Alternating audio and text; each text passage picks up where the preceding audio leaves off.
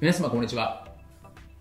弁護士をしております。中野秀俊と申します。今日のテーマなんですけれども必ず儲かるよという勧誘これって法律的にどうなのというテーマでお話をしたいというふうに思います。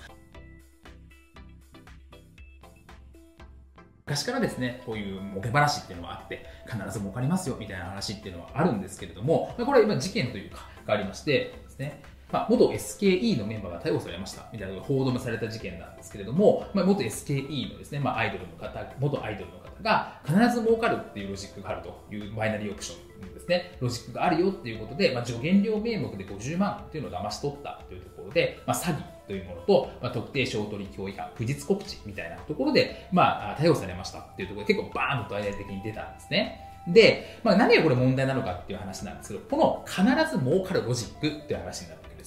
で。必ず儲かるロジックなんかまありえないわけですよね。つまり、嘘をついてる。そしてお金を巻き取っているという話になるわけです。なので、こういう必ず儲かるロジックなんていうものはないわけですから、それでお金を取ると、まあ、詐欺罪という話になってくるわけですと。詐欺でも10年くらいのですね、重い犯罪ってことですよね。まあ、そういうのがあるわけですよという話ですし、あとはその、ですね、まあ、バイナリーでま利益を得る方法みたいな話ですね、まあ、よくま情報商材とかもあったりするとは思うんですけれども、これで利益が出ますとか、利回り何パーセントですみたいなところを歌ってたりするんですけども、こういうのってま嘘をついてる、これ不実の告知っていうんですけど、こういうま特定商取りの不実の告知に当たる可能性がありますということですね。まあ、利益というものが確実に出るようなものっていうのはそんなありえないわけですから、そういうふうな不実の告知として、まあ、特定商取法についても刑事罰があったりするので、それに対して、ま逮捕されたりする可能性がありますよって話になるわけです。で、あとはですね、あの優勝で例えばバイナリーオプションの投資判断に関する助言とかコンサル